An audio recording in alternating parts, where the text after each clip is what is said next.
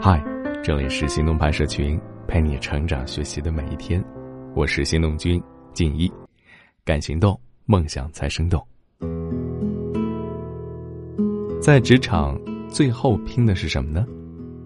除了强大的专业技能，就是人际圈了。俗话说得好，江湖有人好办事儿嘛。很多职场小白在入职场后很头疼交际问题，不知道怎么和长辈处关系。也不知道如何去认识新的职场朋友，圈子越处越窄。不管在哪儿，懂得相处、会社交的，都吃得开，职场也不例外。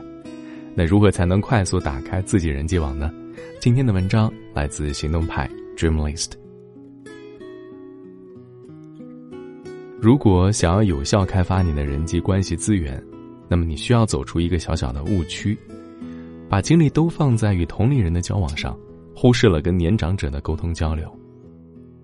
我们当然能够理解，无论从兴趣爱好、生活阅历，还是交往的难易度来说，同龄人之间更容易建立起轻松愉快的交往关系，而且与小伙伴建立深厚的友谊，也有益于增加团队的凝聚力。但我们强调的有效的人际交往对象，是指那些能在短期内带领我们实现经验值翻倍。或者在我们战斗时给予强大支持的后援队伍，这就决定了他们必须是职场的强者。他们或者在技能、经验方面带给我们启迪，或者在资源上能够带给我们帮助。对年轻的我们来说，这些强者一般都是公司里的前辈、年长者。简单的以我们与人际交往对象的年龄差来划分一个级别，大致可以分为四级。第一级是年长至五至十九岁的人。第二级为年长二十至二十九岁的人，第三级年长三十至三十九岁的人，第四级为年长四十岁以上的人。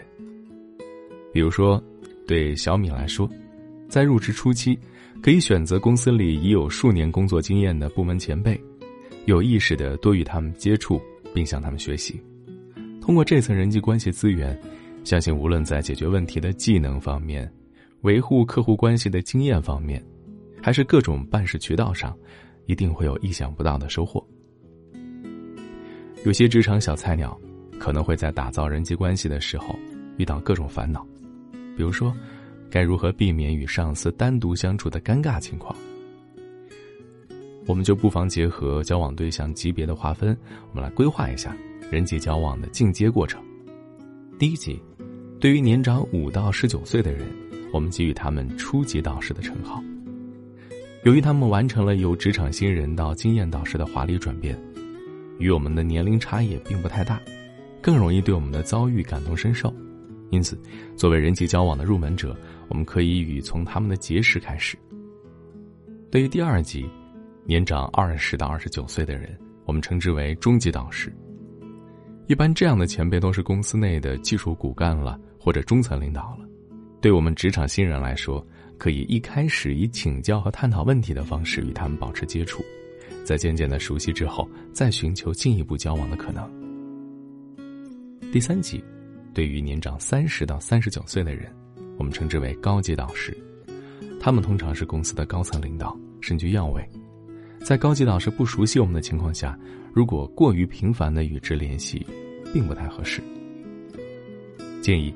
在高级导师知悉自己以后，再争取与他们交流的机会。第四级，对于年长四十岁及以上的人，我们不妨称为中级大 boss。相信没有人能够做到一开始就和比自己大四十岁以上，相当于自己爷爷辈的公司总裁形成和谐的朋友关系吧。我们建议对他们一方面保持高度的敬畏，另一方面在合适的时候展露自己的才华与能力。为了避免徒劳的尝试和人际资源的浪费，我们需要特别注意职场新手们常犯的几个错误。第一是，在接触的时候选择了错误的时间，在他人繁忙期进行联系，受挫的可能性极大。季节性强的行业中，员工的工作量大小会呈现周期性的变动。比如说，对蔬菜配送行业来说，节假日前夕就是最繁忙的时节。在这期间，需要与相关人士进行沟通，就需要特别的耐心，并做好较长的等待的预期。如果需要直接商谈工作信息，建议啊，尽量避免将邀约的时间定在对方的特殊忙碌时期。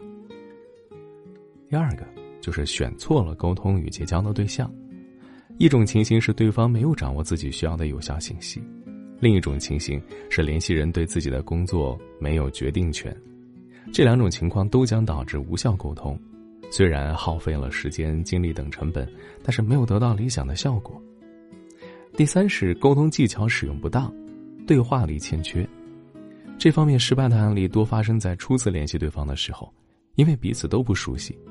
如果用语欠妥，没有让人感受到充分的尊重，或者过于心急，开门见山就寻求帮助，会让对方感觉结交的功利性过强，还会给今后的交往带来不良的影响，人际交往的效果当然会大打折扣。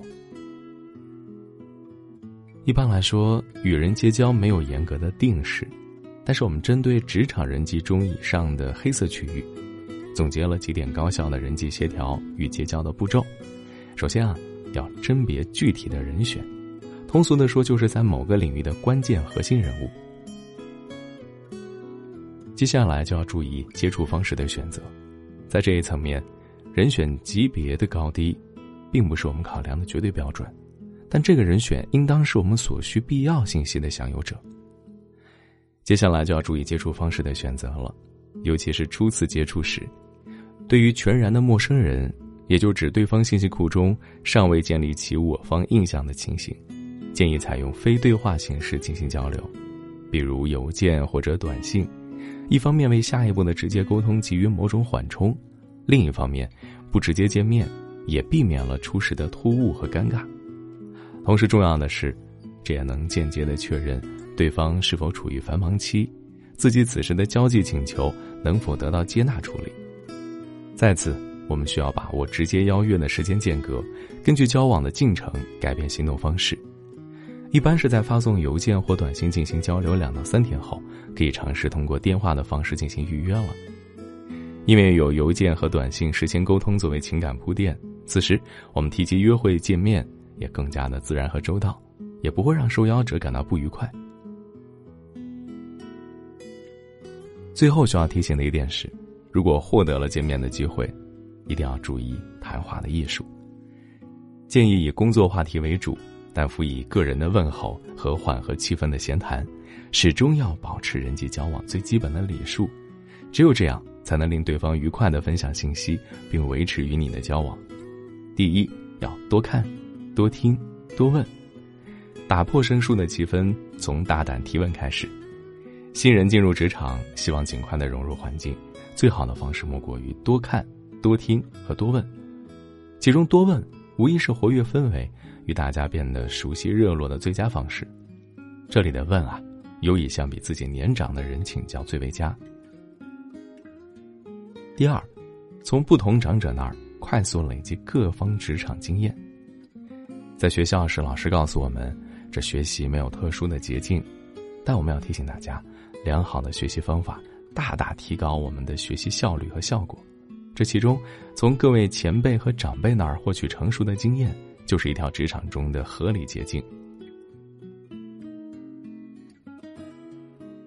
刚刚我们把人际交往对象划分了四个等级，那根据我们的经验，关于工作中的技术操作等等的具体问题，我们建议。尽量选择初级导师跟中级导师，他们的职位和工作接触面会相对基础，也就对日常操作问题更为熟悉和精通。而关于职场规划等职场道路上的困惑，我们则建议向高级导师和大 boss 请教。虽然他们通常无法回答我们对具体如何解决的提问，但是他们的阅历能够使他们在像说故事一般的叙述中带给我们启迪。进而让我们延伸思考，如何提升自己解决问题的能力。广泛结交，指的是与人交往不应该居于年龄、身份、地位、行业等等的差距。在不同的工作领域、生活环境、年龄层次，大家因为各自的社会经历、知识构成、思维习惯、兴趣爱好、生活方式等方面的差异，产生激烈碰撞。才会给彼此带来思想上的火花，正因如此，对任何一个团队来说，最理想的人员构成都是专业上面面皆全，分担困苦能够使忧愁减半，分享愉悦能够使快乐加倍。由此可见，广交朋友并保持与人分享的习惯，有助于我们形成健康的人格。这也说明广泛结交是每个人内在的精神需求啊。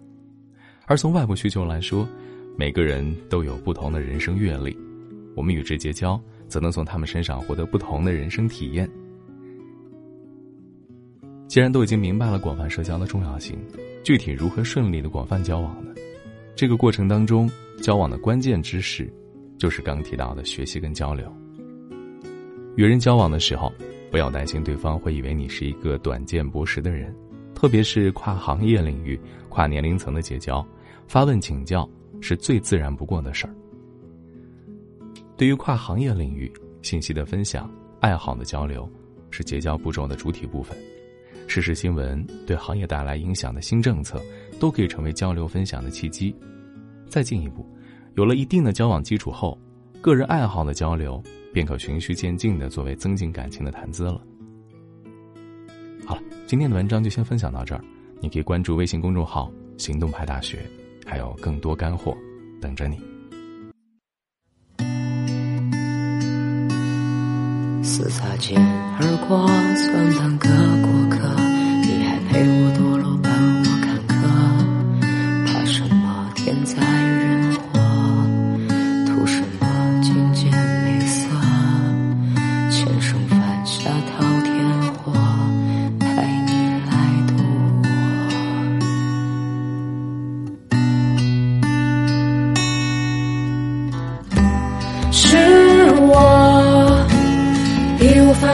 下的错，或我不计后果的心和魔，是我一厢情愿受下的果，当我犯太超生不可的恶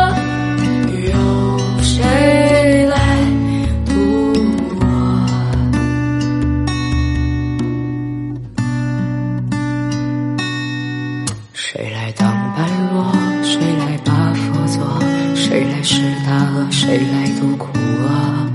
有多少命的生活和几多落地沉默？倘若风声相和我，谁来演大恶？是我义无反顾犯下的错，